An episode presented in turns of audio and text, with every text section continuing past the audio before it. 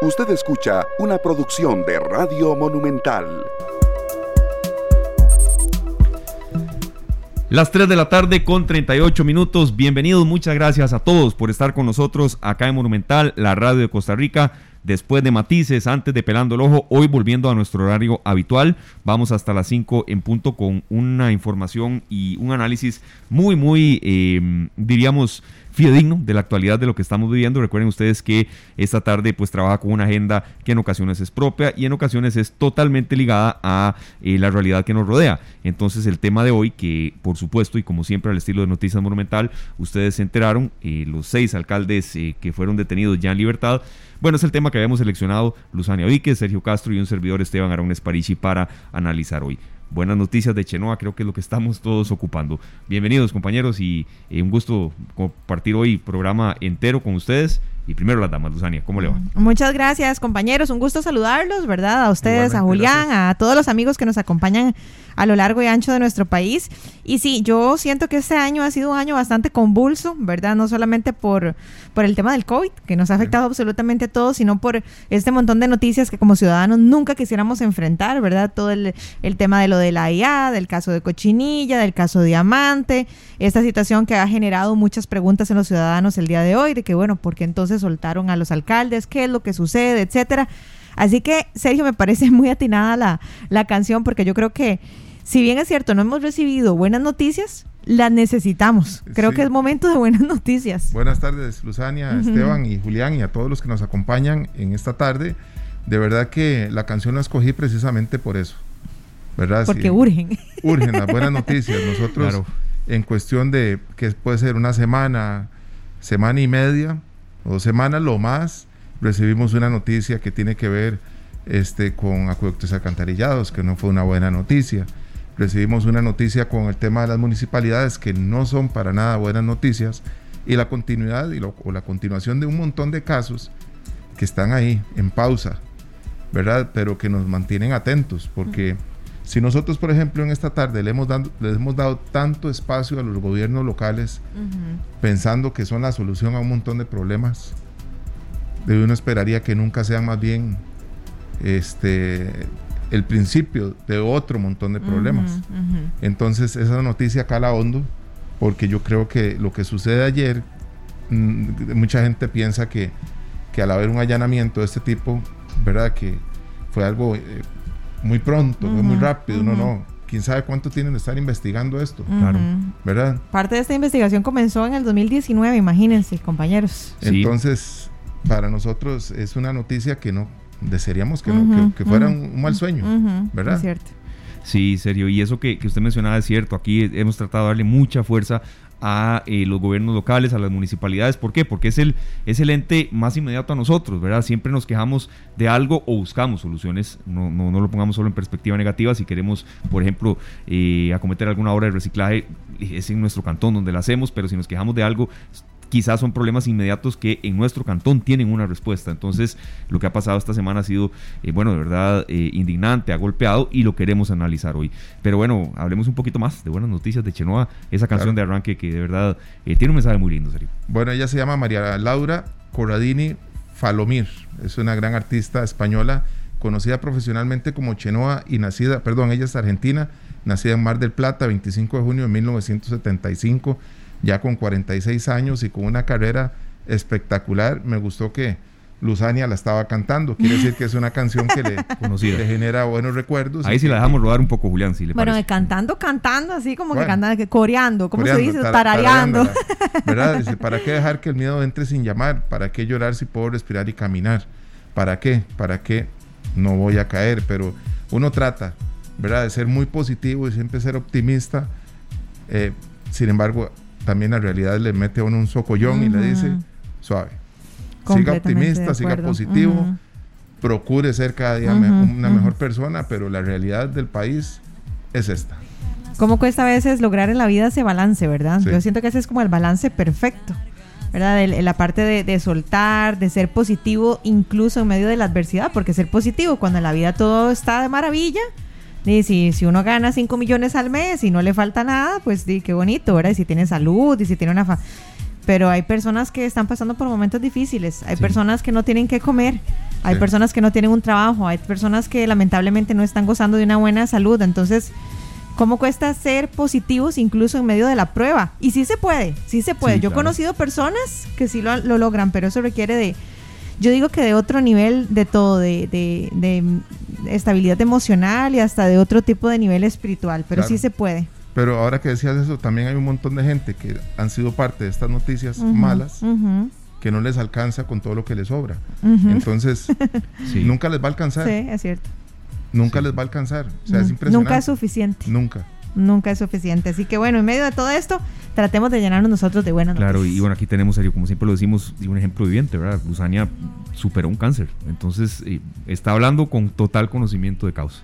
Y luego más adelante les digo cómo me fue con la prueba del cáncer de próstata. Sí, porque ni, piense, ni piense que se me ha olvidado. No fue positiva, pero ah, sí con algunos cuidados que uno siempre tiene que tomar en cuenta. Pero bueno, son las 3 y 44 y arrancamos con la actualidad. Hoy viramos un poco el guion del programa y le damos la bienvenida a Alejandro Meléndez, periodista de Noticias Monumental. Alejandro, muchas gracias de verdad por estar con nosotros, por arrancar esta tarde hoy un poco a la inversa, pero comprenderá usted totalmente que la actualidad manda y eh, hay mucho que informar con respecto a todo este tema de eh, liberación. De momento, eso sí, viene todo el proceso judicial de estos seis alcaldes que fueron detenidos por el caso Diamante. Bienvenido Alejandro y muy buenas tardes a usted y a todos los compañeros allá en Noticias. Las buenas tardes Esteban, a usted, a Sergio, a Luzania y también a toda la audiencia que hasta ahora escucha esta tarde. Efectivamente, hace pocos minutos ya se completó la salida de los seis alcaldes de las celdas del, eh, judiciales particularmente las del segundo circuito judicial de San José en Goicoechea, luego de que la Fiscalía descartó eh, en audiencia pedir la prisión preventiva contra ellos. Más o menos unos dos días y, dos días y medio duraron detenidos los seis alcaldes. Me refiero a Johnny Araya Monge, de, alcalde de San José, Alfredo Córdoba Soro, alcalde de San Carlos, eh, Mario Redondo Poveda, alcalde de Cartago, Humberto Soto Herrera, alcalde de Alajuela, Alberto Col de León, alcalde de Osa, y Arnoldo Barahona Cortés, alcalde de Escazú. Eh, para ellos, la Fiscalía está pidiendo que se les suspenda de su cargo por al menos ocho meses eh, que no puedan salir del país, además firmar cada mes y impedimento de acercarse a testigos y además a las municipalidades. Eh, que lideran, bueno, desde hace algunos más años que otros, sin embargo, el periodo actual que empezó el año pasado tras las elecciones municipales. Sí hay que eh, tomar en cuenta que a partir de las 3 de la tarde se reanudó la audiencia en el juzgado penal de Hacienda, precisamente del segundo circuito judicial, en donde se estarán eh, conociendo estas medidas cautelares alternas. Únicamente para una persona se pidió prisión preventiva, en este caso Luis Fernando Gutiérrez, quien es gerente de planta de la empresa MECO, eh, donde se le atribuyen varios delitos y además eh, también figura como imputado en el caso Cochinilla, que se viene investigando desde hace cinco meses. ¿Y qué dijeron los alcaldes cuando salieron precisamente de las celdas judiciales? vamos a escuchar lo que dijo don Arnoldo Barahona, porque él sí se declara inocente y además de descarta renunciar al, renunciar al cargo y además detalló un poco lo que vendrá a continuación. Vamos a escucharlo. Es que eh, los, eh, el Poder Judicial está haciendo su trabajo, eh, tiene que individualizarse los casos, ¿verdad? No todo es igual. esperamos que en estas semanas ya se pueda ordenar más. Hay poco desordenada la, la investigación. Otra audiencia, porque eh, ahorita no hemos terminado la, el, el, trabajo que están haciendo los jueces. Este, entonces tengo que ingresar a la sala y esperar a que termine la audiencia. La verdad es que todavía no se ha resuelto todo, ¿verdad? Ahora viene un trabajo importante con los abogados, Ahí está el alcalde de Escazú, Arnoldo Barahona. También vamos a escuchar lo que dijo el alcalde de Osa, don Alberto Col de León, porque también negó responsabilidad en este caso. Eh, afirmó que siempre actuó con la intención de ayudar a su cantón y que además, ojo esto, ahí lo vamos a escuchar en el audio, lo que señala es que las, las licitaciones de por sí siempre las iba a ganar MECO. Es algo que también declaró en su salida después de más o menos eh, más de 48 horas, unas 60 horas detenido, don Alberto Cola, alcalde de Osa. Vamos a escucharlo. Lo único, y ustedes pueden ver ahí lo que se dice de mí, fue que en una ocasión, a título, a título de, ciudadano, le digo a, un funcionario de MECO, mire, ayúdele a esta comunidad. Hay un grupo de atletas que necesitan prepararse en atletismo y hay que, hay que terminar una cancha atlética. Y me dice, ¿y cuánto vale eso? No sé, ellos dicen que tienen 15 millones, el comité de deportes, no la municipalidad. Pero ¿por qué, le dije yo así, en, en buen castellano, ¿por qué puta no le ayudan? Si ustedes casi siempre, después de hacer obra pública y de reparar calles, les sobra emulsión asfáltica, les sobra mezcla asfáltica y quieren que botarla. Ustedes pueden destinar eso para ayudarle. Eso le dije yo. Y eso creen que eso es suficiente como para que yo me vea comprometido a contratar una empresa que de por sí iba a ganar todas las, las licitaciones, no porque yo las decida o no, es simplemente porque daba lo mejor bueno, ahí estaban las declaraciones de don Alberto Col, eh, alcalde de la municipalidad de Osa, eh, donde ya salieron los seis eh, alcaldes imputados. Hay que recordar que también se les atribuyen los posibles delitos de penalidad al corruptor, también de cohecho y de tráfico de influencias en esta causa que se dio a conocer el lunes con 40 allanamientos que ejecutó el organismo de investigación judicial. Y de parte de la Fiscalía, vamos a escuchar a don Glenn Calvo, fiscal anticorrupción, quien eh, lidera esta causa penal porque él mm, explica ahí más o menos por qué se pide eh, la suspensión del cargo y no prisión preventiva contra los alcaldes. Vamos a escucharlo. Después de un análisis lógico y jurídico de la situación de las personas detenidas y de la situación de la causa, el Ministerio Público solicitó prisión preventiva en contra del representante de MECO, el señor Gutiérrez, al cual solicitaron ocho meses de prisión preventiva, tomando en cuenta que desde la perspectiva de la Fiscalía es el eje central conductor de las municipalidades y es la persona pues, con una mayor actuación dentro de todos y cada uno de los casos que están. Posterior a esto, nos decantamos por solicitar todas las medidas cautelares de carácter eh, asociativo a la prisión preventiva, en este caso la suspensión del cargo para los alcaldes, los seis alcaldes. ¿Por qué suspensión del cargo? Vamos a ver, el ejercicio de la acción que nosotros estamos investigando, de acción delictiva y de, los elementos de corrupción, se dieron directamente en un ejercicio popular del cargo público.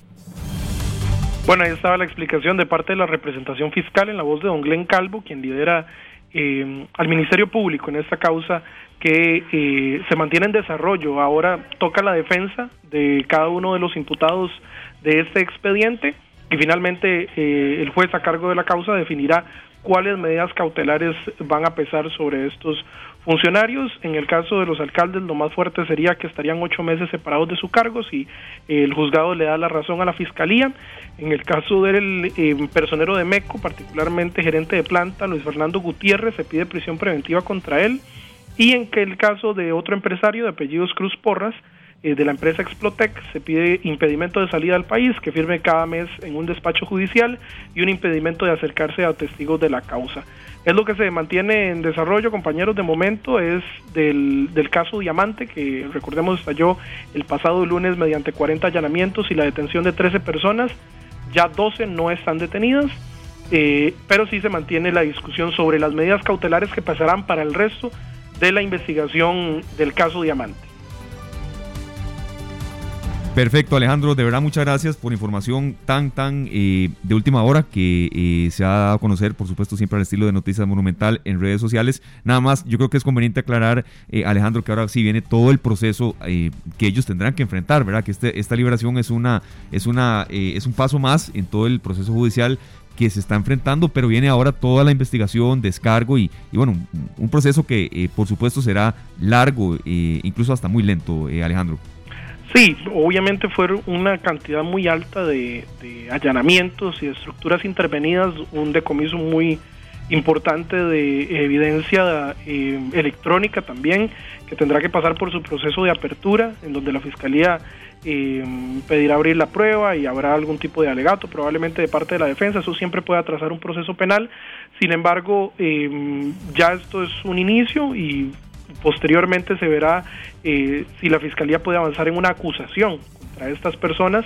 Eh, en el caso de los alcaldes, si se extienden medidas cautelares alternas, eh, como las que se están pidiendo, suspensión del cargo, impedimento de salida del país, firmar cada vez, cada mes en un despacho judicial, impedimento de acercarse a testigos y también a las municipalidades respectivas. Además, recordemos que al margen de los alcaldes también hay varios funcionarios municipales detenidos, bueno, que están pidiendo medidas cautelares, que estuvieron detenidos hasta hoy, eh, Boraski González, funcionario de la Municipalidad de Escazucha, con Ugalde, funcionario de la Municipalidad de La Juela, Suárez Vázquez y Mayorga Mayorga, funcionarios de la Municipalidad de Golfito, y también eh, un funcionario de la Municipalidad de San José de apellidos Castro Camacho. Contra ellos tampoco se pidió prisión preventiva, pero también eh, se repitieron la solicitud de parte de la Fiscalía sobre las medidas cautelares eh, solicitadas.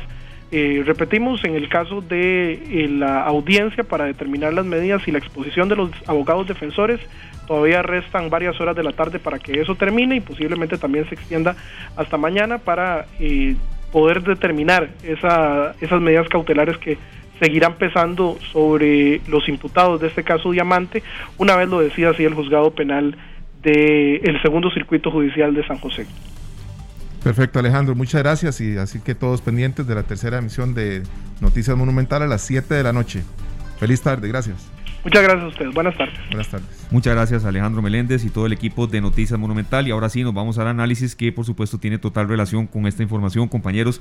Y le agradecemos mucho que esté con nosotros eh, a don Juan José Echeverría Alfaro. Él es el expresidente del Instituto de Fomento y Asesoría Municipal, IFAM, eh, un eh, abogado de profesión que siempre el tema municipal le ha traído mucho, escribe muchísimo del tema, se mantiene muy vigente. Y bueno, don Juan José, un saludo a la distancia. Sabemos que está en Guanacaste. También el sentimiento de solidaridad por la muerte, bueno, de su señor padre. Y eh, gracias por haber tomado eh, la llamada, ¿verdad? en primer término. Y eh, bueno, una lectura inicial, yo quisiera aquí con, mis dos compañeros, Luzana y Sergio, de esto que acaba de suceder, ¿verdad? La liberación tomando en cuenta y, quisiera así hacer hincapié en que viene todo un proceso también detrás, ¿verdad? Que esto no, no es que termina hoy y creo que a la gente hay que, hacerle entender esto también que estamos en un proceso legal pues muy largo. don Juan, bienvenido.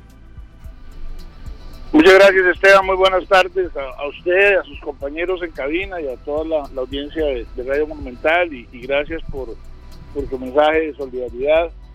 Efectivamente, este es un tema que apenas está comenzando, es una investigación que el organismo de investigación judicial en conjunto con el Ministerio Público ha venido realizando a lo largo de varios meses, pero a partir del momento en que se presenta ya una gestión ante las autoridades judiciales, eh, asume otro, otro esquema, ¿verdad? Otro nivel. La prisión preventiva que se, genera en realidad eh, es una medida eh, cautelar la más gravosa de ellas. En el caso de estos señores alcaldes que estaban detenidos, en realidad nunca se llegó a ordenar una prisión preventiva, ni siquiera se había solicitado lo que hubo fue una detención. De acuerdo con la ley, cualquier ciudadano puede ser detenido para ser presentado ante los tribunales de justicia. Y los tribunales de justicia en forma inmediata tienen que proceder a hacer el análisis de las circunstancias del caso que amerita la detención. A propósito de esas circunstancias es que se pueden decretar o no medidas cautelares y dentro de la diversidad de medidas cautelares puede haber prisión preventiva, pero no necesariamente tiene siempre que haber prisión preventiva. Depende de muchas circunstancias y ninguna, ni siquiera la de prisión preventiva, ninguna de las medidas cautelares supone un adelanto de criterio que imponga la culpabilidad de las personas hasta que no haya un proceso judicial eh, con el debido proceso, con el derecho a la defensa, con el, análisis de la prueba, con el análisis de los alegatos de las partes y haya una sentencia, nadie puede decir que una u otra persona es culpable. Entonces es muy importante que los ciudadanos entendamos esto, porque a veces nos confunden, incluso lo digo con todo respeto, los mismos medios de comunicación, y, luego los ciudadanos que no conocen de esto eh, no entienden por qué unos quedan libres y otros eh, no lo quedan no quedan libres. Tiene razón, la verdad tiene razón. Jamás hubo prisión preventiva, nunca lo solicitó el Ministerio Público, lo que está solicitando, como ya se adelantó en la, en la nota de Alejandro, es eh, que se separe del, cargo de alcaldes, que es perfectamente factible solicitarlo, que se les prohíba salida del país, que es perfectamente factible solicitarlo, y que incluso tengan que apersonarse a firmar eh, cada, cada mes, cada dos meses. pero nunca hubo prisión preventiva. Lo que hubo fue detención claro. para eh, someterlos al proceso. Don Juan José Sergio Castro le saluda, un placer tenerlo por acá en esta tarde. Y yo quería más bien aprovechar esta aclaración que usted hace, en donde los dos, esta, esta información para muchos oyentes es vital, ¿verdad? Que no vayan a confundir que los alcaldes debían de permanecer detenidos y demás. Y también otra cosa que es muy importante es que el caso Cochinilla no tiene nada que ver con el caso Operación Diamante, que son, que, que ¿verdad? Se repiten nombres de, empresas y probablemente algunos funcionarios, pero las investigaciones son dos puntos completamente distintos, Juan José.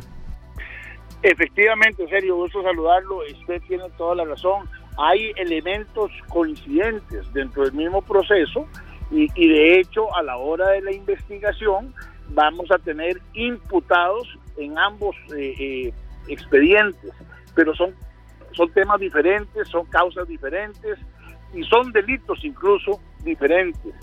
Eh, de, la, de la poca información que, he podido eh, conocer en estos días, usted comprenderá que a propósito del fallecimiento de papá el lunes he estado poco pues eh, en otras en otras actividades y responsabilidades. Pero estos son casos típicos de, de, corrupción. No es que los otros no los hayan sido de sobornos verdad pareciera.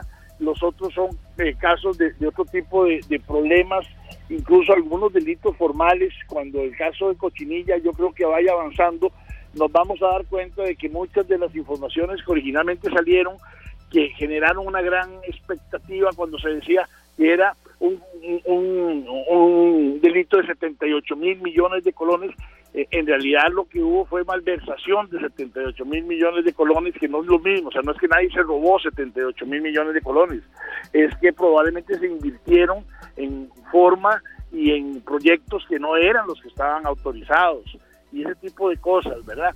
Eh, en fin, las investigaciones penales son muy complicadas. Eh, eh, la evacuación de la prueba, el conseguir la prueba. Hoy día hay mucho más agilidad. Las autoridades de investigación, tanto del OIJ como el Ministerio Público, tienen más herramientas. La tecnología se ha convertido en un gran factor de apoyo de la investigación y claramente tanto en este como en el otro caso hay una similitud en donde las eh, eh, intervenciones telefónicas, que eso también es una, eh, en alguna medida, situación bastante moderna, bastante actual, porque en el pasado no existían ni los mecanismos tan efectivos de, de, intervención telefónica, ni existían los, las autorizaciones legales para todo tipo de delitos, era para muy pocos delitos que se podía eh, hacer la intervención telefónica. Yo, yo me acuerdo hace muchos años cuando mi padre era ministro de seguridad, este, que él mismo decía, mira, pareciera que nos están grabando las, las conversaciones porque hasta, hasta era burdo, ¿verdad?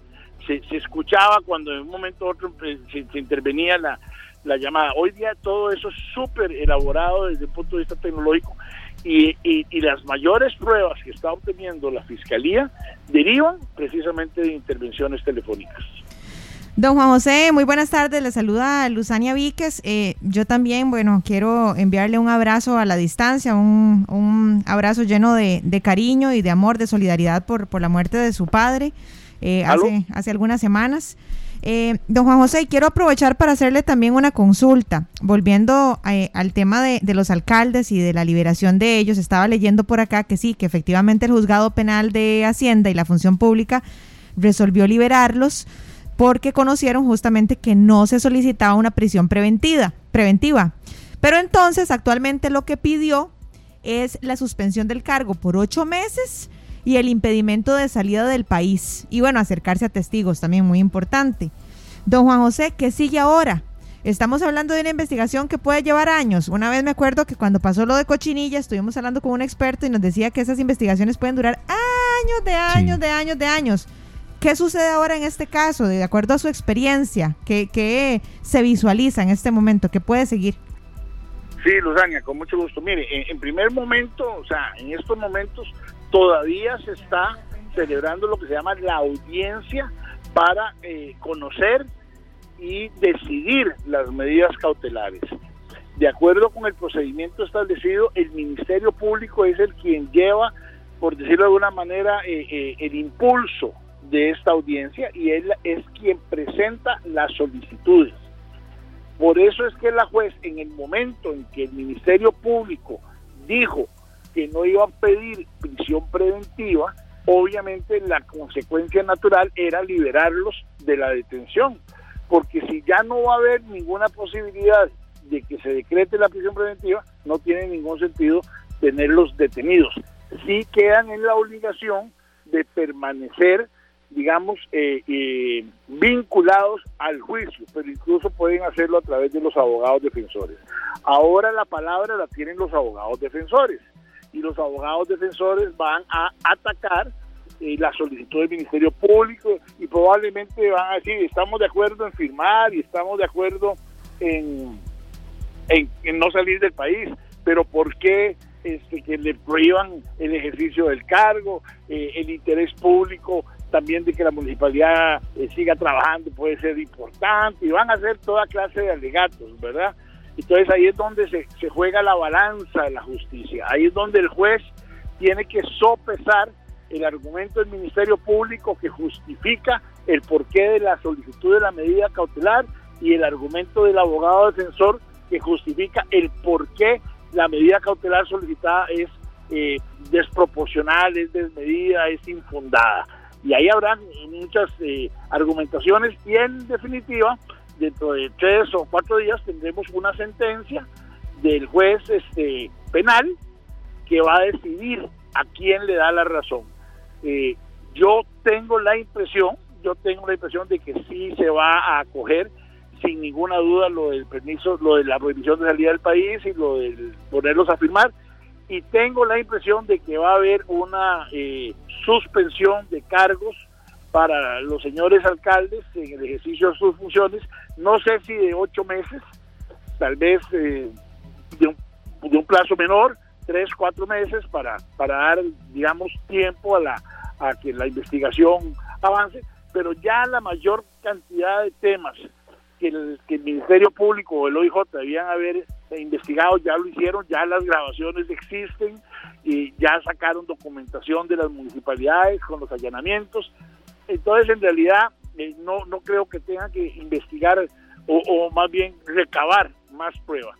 Después de que esto se decida, después de que se decida el tema de las medidas cautelares, entonces ya ahí inicia un proceso ya propiamente de, de, lo que sería la investigación judicial de, la acusación, viene digamos una, una acusación de parte del Ministerio Público, los, la defensa va a presentar contraargumentos, pruebas, testigos, y ahí se va a ir eh, formando un expediente en donde uno dice una cosa y el otro va a rebatir lo que se dice, y llegará un momento, que es una etapa eh, culminante de la primera parte del procedimiento penal, que es la celebración de lo que se llama la audiencia preliminar.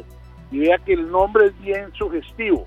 Es una audiencia preliminar porque es la audiencia ante otro juez que, va a decidir si hay o no hay mérito para seguir adelante con el caso. Y si el juez de la audiencia preliminar, luego de revisar la acusación y luego de revisar los argumentos de la defensa, considera que hay mérito para ir a juicio, entonces el juez va a dictar una resolución eh, elevando el caso ya a un juicio penal que se va a realizar la audiencia oral y pública que todos conocemos ante un tribunal, en donde será el tribunal quien en definitiva determine si hay o no culpabilidad. El juez de la audiencia preliminar lo que determina es que haya una probabilidad Aún todavía en esa etapa no hay condena. La condena es hasta en la audiencia final. Pero el juez de la audiencia preliminar puede también decir, no, aquí falta prueba, aquí todavía no está claro. Así que se suspende esto para que, el, que siga la investigación.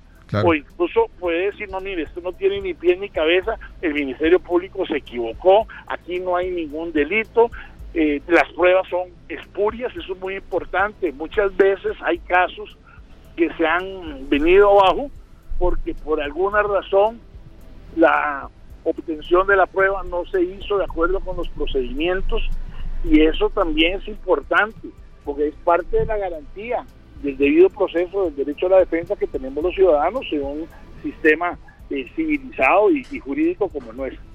Entonces todavía faltan muchas cosas, pero en, en el cortísimo plazo, en estos momentos, lo que era muy, muy relevante y todos estábamos a la expectativa, era a ver si se iba a determinar si había o no prisión preventiva, porque claramente es, es, es un tema de mucho calado, de mucho peso, que tiene una enorme pues eh, eh, un enorme impacto, ¿verdad? Tanto, tanto en los imputados como en sus familiares, como en las mismas instituciones, porque para, para, para el sistema penitenciario también cada preso preventivamente ingresa al sistema, pues también es una carga económica y operativa muy importante. Claro, don Juan José, nosotros ahora con el caso de Cochinilla vimos como un montón de obras públicas se quedaron varadas, se quedaron ahí sin terminar y se van a quedar así porque incluso tuvimos la compañía hace un par de meses de don Carlos, un, funcionario del gobierno que nos explicaba qué obras pertenecían al CONAVI, qué otras obras. Bueno, ahí nos explicaba ¿verdad? y ahí vamos tratando de desmenuzar esto un poco. ¿Cuánto afecta esta situación ahora con las obras que las municipalidades tienen que ejecutar? porque podríamos pensar que separando a los alcaldes, la municipalidad va a seguir funcionando normalmente. Podemos asumir eso, obviarlo y decir, bueno, todo va a seguir como si nada hubiera pasado, o existe una posibilidad que aparte de los problemas que ya existen a nivel de carreteras, que están destruidas muchísimas, que ahora también las que tienen que ver con las alcaldías se queden en pausa.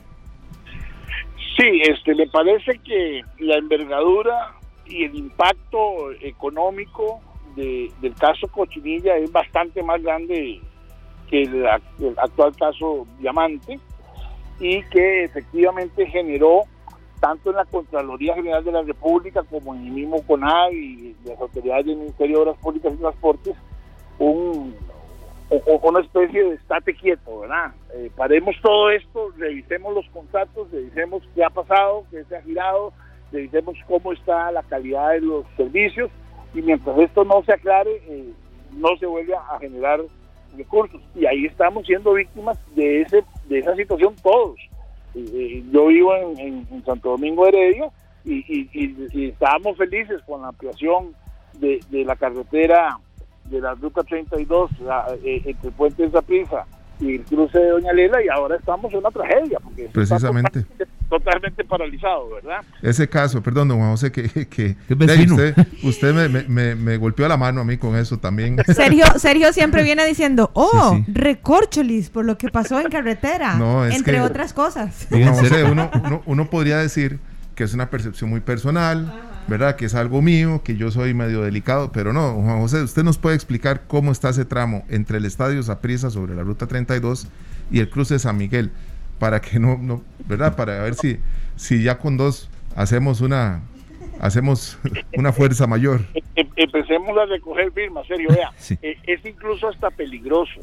O sea, eh, el, el, el, tramo estaba eh, en, un proceso de, reconstrucción, ¿verdad? Y, y, quedó de la noche a la mañana detenido. Entonces ni siquiera hay, eh, digamos, trayectos seguros. ahí se intercalan de, un momento a otro el rumbo de la carretera. y hay ya una cualquier cantidad de huecos. Usted va en un momento si, si, va recto con muy mala iluminación puede caer en una zona que no está construida. En fin, realmente ese es un caso eh, que a, muchísima gente afecta, ¿verdad? Y que ejemplifica precisamente el proceso que, que se dio con todo lo que es la suspensión de los trabajos. Ahora usted me preguntaba por lo de las municipalidades. Yo, yo diría, yo diría que, que las municipalidades no debería de haber tanto problema en primer lugar, porque hay un tema eh, más, más de carácter personal que operativo, ¿verdad? Las acusaciones que están planteadas en términos de corrupción es que dicen que recibieron o dicen que se les ofreció eh, un dinero a cambio de incluso influencias en otros casos, ¿verdad? Eh, no necesariamente era un tema operativo, pero además, si no está el alcalde, está el vicealcalde. Y hay, hay, hay municipalidades, hay instituciones como la de San José, por ejemplo, San Carlos, Alajuela, lo digo con todo el respeto del mundo, que tienen vida propia, o sea, tienen una estructura eh, operativa de, funcionarios que si cada uno hace su trabajo no debería haber mayor problema. Probablemente en otros casos, en municipalidades más pequeñas, eh, el, alcalde sí está más omnipresente y es el que está más definiendo temas y si el alcalde no estuviera probablemente la, municipalidad entraría en una especie de, de letargo. Pero yo, yo, yo esperaría que no que no haya una una un menoscabo del servicio público porque querámoslo o no y es parte del problema que este país tiene eh, eh, el impacto que tiene en la calidad de vida de las y los ciudadanos el que una municipalidad haga bien las cosas o las haga mal es sencillamente enorme. Incluso temas tan sencillos, ¿verdad? Como el de una recolección adecuada de la basura que podría traer hasta, hasta problemas de salud pública. Claro, pero hay ejemplos, don Juan José, recordemos lo que sucedió en Tibás hace muchos años, eh, es decir, estamos hablando de algo de la vida cotidiana de nosotros. Claro, yo, era, yo era presidente de IFAM cuando, cuando la crisis de Tibás, y, ahí el alcalde existía y, no, no, lo habían separado, y era una crisis horrible y espantosa. Y, y le quiero decir, eso fue muy dañino para el cantón de Tibás en ese momento, porque eso incluso generó eh, una disminución de precios en las propiedades de Tibás. O sea, Tibás dejó de ser, ya no solo por ser la sede de esa prisa, sino, eh, sino por otros temas, dejó de ser un cantón atractivo por el tema de la basura. Este, y lo de esa prisa, obviamente lo digo con el corazón rojinegro, eh, que, que, sigue a uno doliéndole que, que, no llevan tanta ventaja. Sí, somos dos en eso, somos dos en eso. Pero no, lo de Tibás fue muy serio, lo de Tibás fue muy serio. Y, bueno, lo que pasa es que, querámoslo o no, y las cosas han venido cambiando poco a poco eh, y las municipalidades se han venido eh, profesionalizando, se han venido tecnificando. A mí me duele mucho todo esto de la corrupción que hay porque eso nos, nos, nos afecta, digamos, a todos aquellos que creemos que a las municipalidades debe dárseles más, más, más competencias, más recursos, más poder porque yo no estoy pidiendo recursos para un alcalde en particular, ni para Alberto, ni para Humberto, ni para Alfredo o Johnny, ¿verdad? O sea, a mí, a mí no, me, no me importan, con todo el respeto, no me importan ellos, me, me interesan las necesidades. Ahora, la semana pasada, el Consejo Nacional de Competitividad presentó un programa súper interesante, un, estudio súper interesante que mide la competitividad de los cantones. Y si nos ponemos a ver, ahí hay una situación muy, muy, muy clara, muy marcada, y es los cantones más competitivos son los cantones del Valle Central. Y los cantones del Valle Central son los cantones que tienen municipalidades más ricas, porque son los cantones donde hay más desarrollo económico, más inversión, más ciudadanía. Entonces tenemos una, una especie perversa del desarrollo nacional porque hay un centralismo del Estado, del modelo del Estado centralista, que se ha traducido también en un desarrollo centralista del territorio. Y entonces las áreas periféricas, las costas, las fronteras, tienen municipalidades pobres con cantones pobres. Y la inversión no llega ahí porque no hay condiciones para la atracción de inversión. Entonces, estamos generando un círculo vicioso. Y todo esto tenemos que analizarlo y entender que si no buscamos equilibrios desde un punto de vista institucional, porque las municipalidades son parte del Estado, las municipalidades son primas hermanas de, los, de las instituciones, de los ministerios, de las instituciones descentralizadas y deben, deben de estar funcionando en relación con un proyecto país. Y eso significa muchas cosas, eso significa mejores funcionarios, mejores eh, jerarcas, mejores alcaldes, mejores regidores, pero todavía nos cuesta entender eso. Y, estos actos de corrupción lo que hacen es darle la razón a quienes dicen, no, más bien debemos de quitarles poder, más bien debemos de quitarles recursos. Y, que no entendemos que, que la, la, la solución no es esa. Este país necesita más bien generar más equilibrios en la administración del poder político, de los recursos y de los territorios. Claro, don José, entramos en la segunda fase de la entrevista y agradeciendo de verdad este tiempo, nos están llegando incluso eh, preguntas de algunos oyentes. Eh, este proyecto que, busca limitar la reelección de todos los puestos municipales a un solo periodo, ¿verdad? Eh, ¿Cómo lo valora usted? ¿Cómo lo, ¿Cómo lo interpreta? Porque, como habíamos comentado un poco también, y aquí con mis compañeros en la producción del programa, bueno, tampoco es que ahora hay que satanizar y que todos los alcaldes son unos corruptos, porque no es así, pero sí han habido muchos casos eh, en los que, bueno, eh, han tenido que enfrentar procesos judiciales. Entonces, ¿qué lectura hace de ese proyecto? ¿Cree usted que ocho años son suficientes? ¿Es poco? ¿Cómo lo valora? Mire, este, yo creo que cuando se aprobó eh, la reforma del Código Municipal, que tuvo cosas realmente importantes, como por ejemplo la elección directa y democrática de los alcaldes y ya no a través del Consejo Municipal, y se separaron las elecciones municipales para que sean independientes de las elecciones nacionales. Todo eso fue súper importante. A mí en aquel momento me pareció también muy valioso el que hubiera la posibilidad de reelección consecutiva. La verdad es que nadie se preocupó por la segunda parte, que era eh, de una reelección indefinida. ¿Por qué? Porque al final de cuentas uno lo que decía, y vean que uso el verbo decía, pretérito, es que es un proceso democrático que el pueblo es el que escoge. Y si el pueblo quiere escoger a X o a Y, tres periodos o cuatro periodos, el pueblo soberano. Entonces, ¿por qué le quitamos al pueblo ese derecho soberano a elegir? Y si hay alguien buenísimo, y si Rodolfo Giuliani, que fue un alcalde extraordinario en Nueva York hace muchos años, el pueblo de Nueva York lo quería tener cinco veces de alcalde, ¿qué importa? Angela Merkel estuvo 16 años de presidenta en Alemania. Lo que pasa es que la verdad tenemos que aceptar que todavía nos falta cultura política, cultura cívica en nuestra democracia local.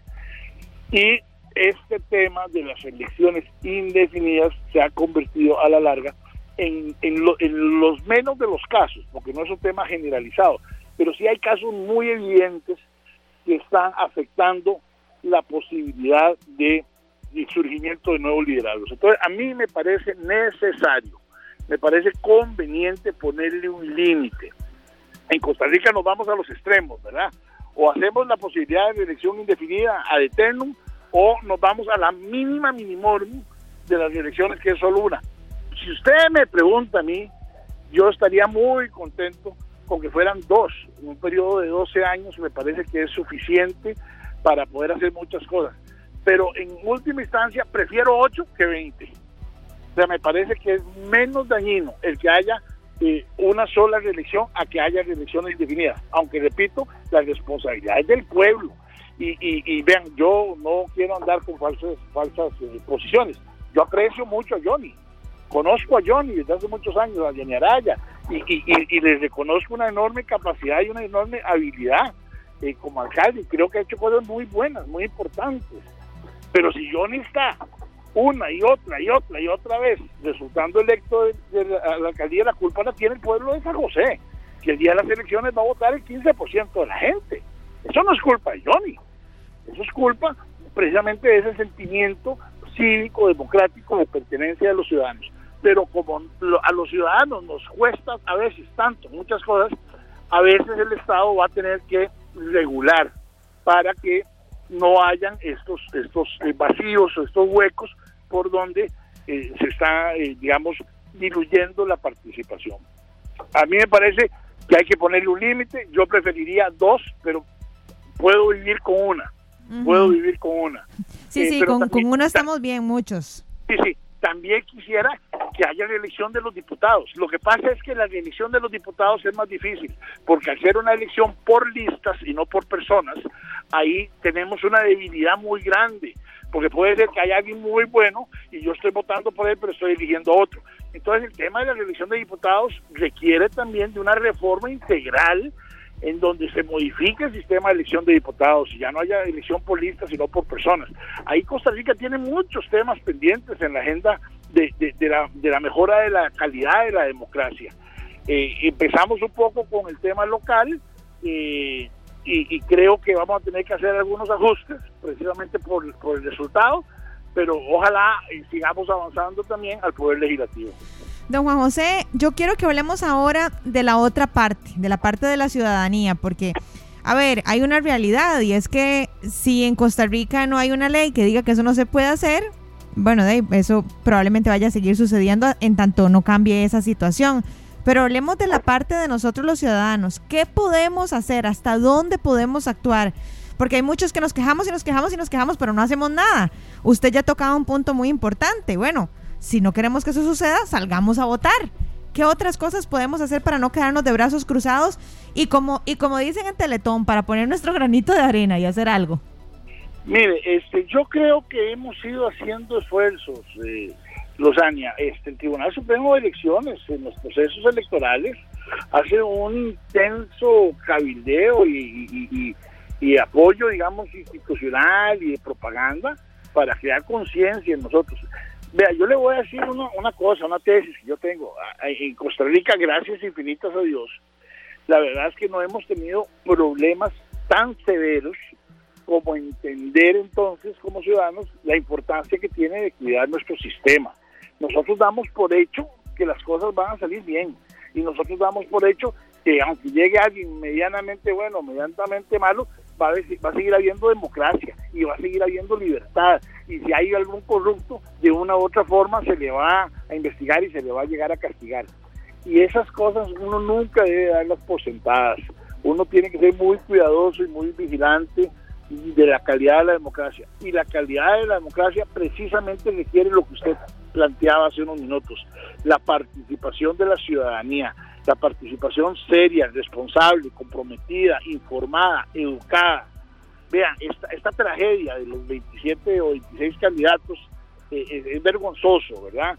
Este, yo, yo estoy seguro que al final de cuentas en las elecciones de febrero eh, eh, va a haber seis o siete realmente que van a figurar y, va a haber un montón que, que, ni siquiera van a estar, digamos, ni siquiera dignos de, de considerarse, ¿verdad? Pero lo cierto es que los ciudadanos tenemos eh, la palabra, los ciudadanos tenemos que hacer nuestra tarea. Eh, no, no se vale eh, votar a ciegas, no se vale no involucrarse. yo sé que no es fácil meterse en política, digamos que nadie está pretendiendo que todos nos metamos en política, pero ir a votar cada cuatro años en la elección nacional o ir a votar cada cuatro años en la elección municipal, francamente es muy poquita responsabilidad como para que no la asumamos en la época de, la, de la campaña municipal, este servidor de ustedes asumió, digamos, casi que como, como convocación, ¿verdad? Eh, el, promover a la gente a votar, los medios de comunicación cada vez se involucran más. Es bien interesante, el proceso ha, venido madurando también en los tomadores de decisión y en los medios de comunicación. Nos estamos dando cuenta de la importancia que tiene. Las universidades promueven, este, eh, debates. Las cámaras eh, empresariales, las, en Guanacaste, la Cámara de Turismo proponen debates. Realmente estamos creciendo. Todavía falta. Los procesos en los países eh, son lentos, cuesta mucho. yo siempre ponía el ejemplo cuando andaba dando charlas y, capacitando gobiernos locales, decía, miren, cuando el doctor Calderón Guardia en su gobierno constituye la Caja Costarricense de Seguro Social, en 1943, 40 y, sí, por ahí, y cuando él sale en el 44, la caja era tal vez una oficina, y vean lo que es hoy, gracias a el desarrollo, a la institucionalización, ¿verdad? A los procesos de consolidación. Lo mismo con la Universidad de Costa Rica. Empezó en aquella época y probablemente era una pequeña eh, centro de estudio ahí de, clases y, va creciendo y hoy día está diseminada con legiones y, sedes por todos lados tenemos que darle un poco de tiempo a estas cosas. y la reforma del Código Municipal más relevante fue apenas en, el, en el 98, o sea, hace veintipico de años. Eso es poco tiempo para, para, para cambiar una, una cultura eh, democrática en donde los ciudadanos éramos espectadores, en donde los ciudadanos simplemente veíamos cómo nuestros gobernantes tomaban decisiones y prácticamente no teníamos nosotros ninguna incumbencia. Este proceso es un proceso que requiere una nueva ciudadanía, que requiere un nuevo compromiso, que requiere que entendamos las, las y los costarricenses que lo que le pase a este país es nuestra responsabilidad. No podemos seguir endosándole la responsabilidad a quienes están en, los gobiernos nacionales o gobiernos locales. Y ese es el gran reto.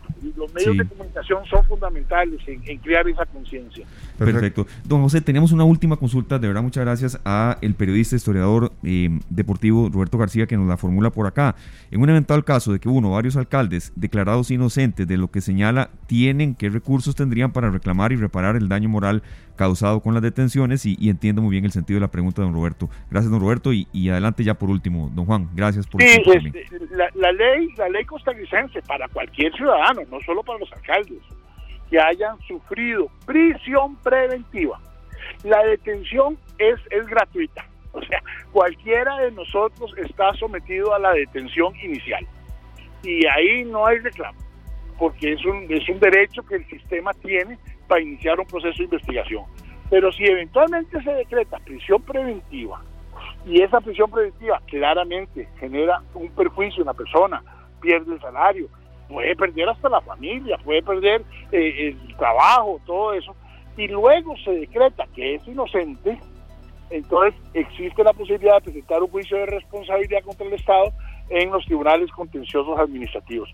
Pero eso no solo los alcaldes, cualquier ciudadano. Ahora, ninguno de los señores alcaldes ahora puede reclamar nada, porque ellos nunca llegaron a tener prisión preventiva, solamente detención y por la detención no hay derecho a reclamar.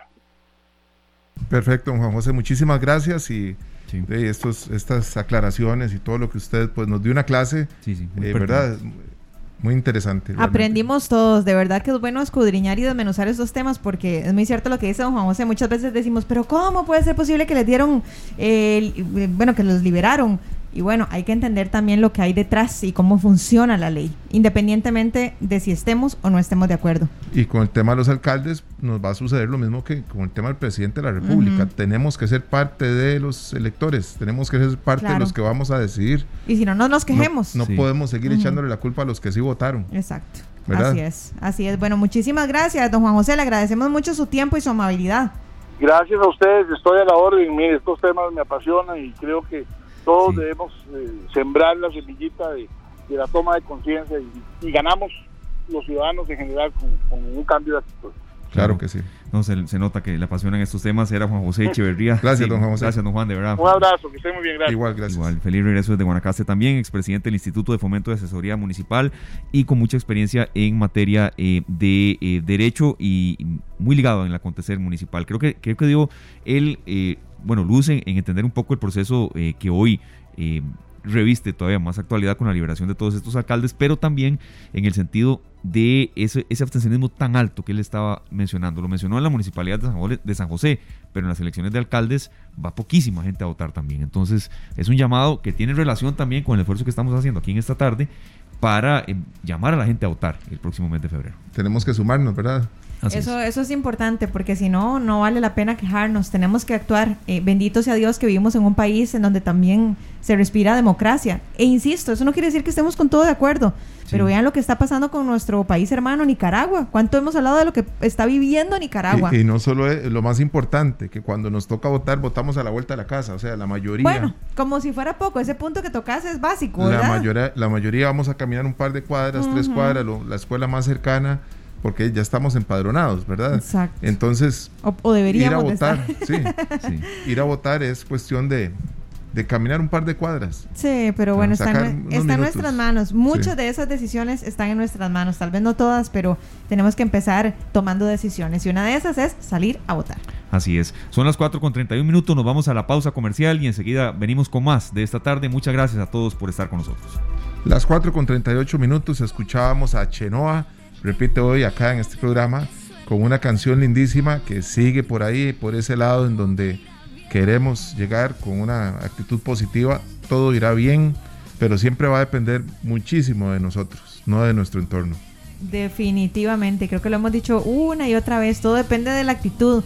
El tema, y lo hablábamos ahora detrás de micrófonos para que vean que no somos hipócritas, el tema es cuando uno justamente hay un momento donde tal vez uno no tenga la actitud al mil por mil, ¿verdad? Como uno quisiera.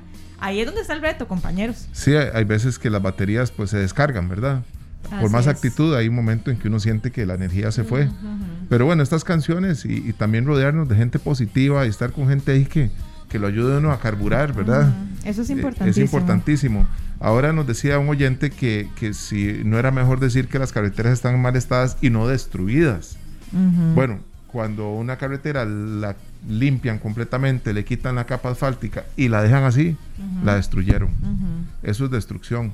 Porque si uno viera un avance en las obras, uno dice, bueno, es parte de.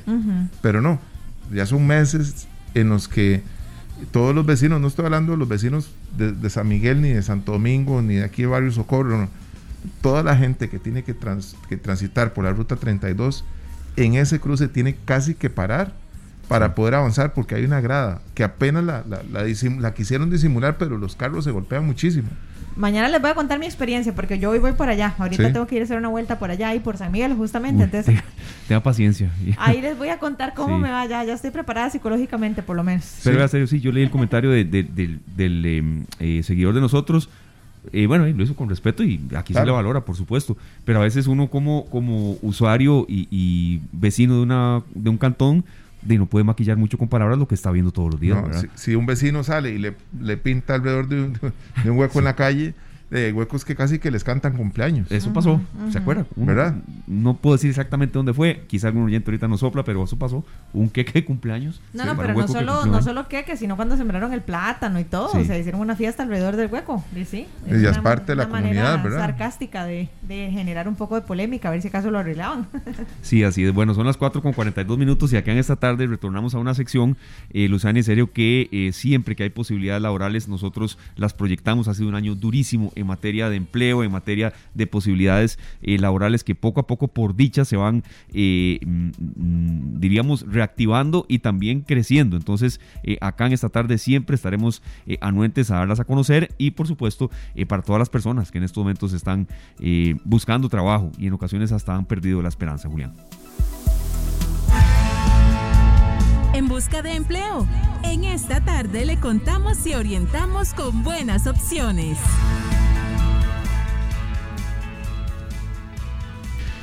Así es, Sergio y Luzania. Y bueno, yo creo que siempre uno tiene que tener eh, la hoja de vida lista, el currículum, ¿verdad? Y sobre todo cuando hay posibilidades en transnacionales eh, que se están dando. Y sobre todo aprovecharlas también. Por supuesto que sí, de hecho que queremos compartir con todos ustedes una información muy buena y yo diría muy valiosa porque estamos hablando de una empresa transnacional de Pfizer que se expande en nuestro país para brindar soporte a sus operaciones en toda América. Y bueno, parte de esta expansión, compañeros y amigos oyentes, involucra eh, eh, una incorporación de atención de nuevas funciones relacionadas con recursos humanos, también la parte de cadena de suministro y tecnologías digitales y de la información. Claro que sí, Pfizer en esta fecha, 17 de noviembre del 2021, eh, una de las principales compañías biofarmacéuticas e innovadoras del mundo y considerada como uno de los mejores lugares para trabajar, anuncia la expansión de su presencia en Costa Rica para dar soporte a las operaciones de la empresa en diferentes países de América. Específicamente, incorporará la atención de nuevos procesos relacionados con las áreas de recursos humanos, planificación de la cadena de suministro, así como tecnologías digitales y de la información. Así es, eh, bueno, para las personas interesadas, eh, este es el perfil, entonces, que comentaba mi compañero Sergio, serán posiciones para ocupar entre finales de este año, es, decir, ya prácticamente en las próximas semanas y el 2022, nuevas posiciones en recursos humanos, servicios financieros y también en el área digital. ¿Qué tiene que hacer usted si está interesado? Bueno, lo que tiene que hacer es eh, postularse a las nuevas posiciones de la empresa y hacerlo a través del siguiente vínculo, eh, y también en LinkedIn Jobs. Eh, creo que en eso, Luzania, hay que estar muy, muy conscientes de que tenemos que tener la hoja de vida siempre actualizada y eh, bueno, ya un segundo idioma es prácticamente que, que, más que imperativo, más que necesario. Yo digo que es justo y necesario y también una recomendación que una vez conversábamos con una experta en recursos humanos es que el currículum no tiene que ser muy extenso. Hay personas que a veces pensaban que entre más pusieran mejor. Si hay cosas que hicimos hace 120 años y consideramos que no le agregan eh, un valor especial a nuestro currículum, mejor dejémoslas de lado y preocupémonos por mostrarle a esos empleadores cuáles son nuestras características y cómo hemos resuelto algunos de los problemas que se nos han presentado en otros trabajos. Entonces, esa es una recomendación que ella nos compartía y consideramos prudente también compartirla con todos ustedes. Pero bueno, ojalá que aprovechen de verdad Eh, hay muchas eh, oportunidades en el área de recursos humanos, pero bueno, también hay muchísimos puestos, yo diría que bastante diversos y se requiere de mucho talento humano y con una importante adaptabilidad al cambio. Yo diría que eso ahora en cualquier empresa, si no nos adaptamos al cambio, morimos. Claro que sí, una de las cosas que se requieren para optar por un puesto con Pfizer es dominar el idioma inglés. Eso es muy importante. Sin embargo, hay posibilidades también para los que dominan el idioma portugués o el francés.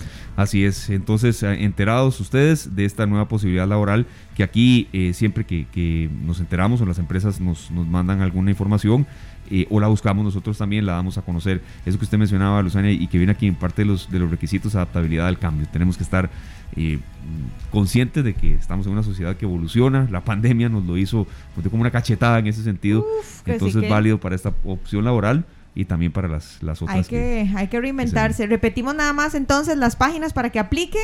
Lo pueden hacer a través de careers.pfizer.com o también en LinkedIn Jobs para que lo tomen en cuenta. Bueno, ya en nuestra publicación en Canal 2 Costa Rica, en la transmisión de esta tarde, ahí pueden encontrar el link. Desde ahí pueden accesar. Perfecto.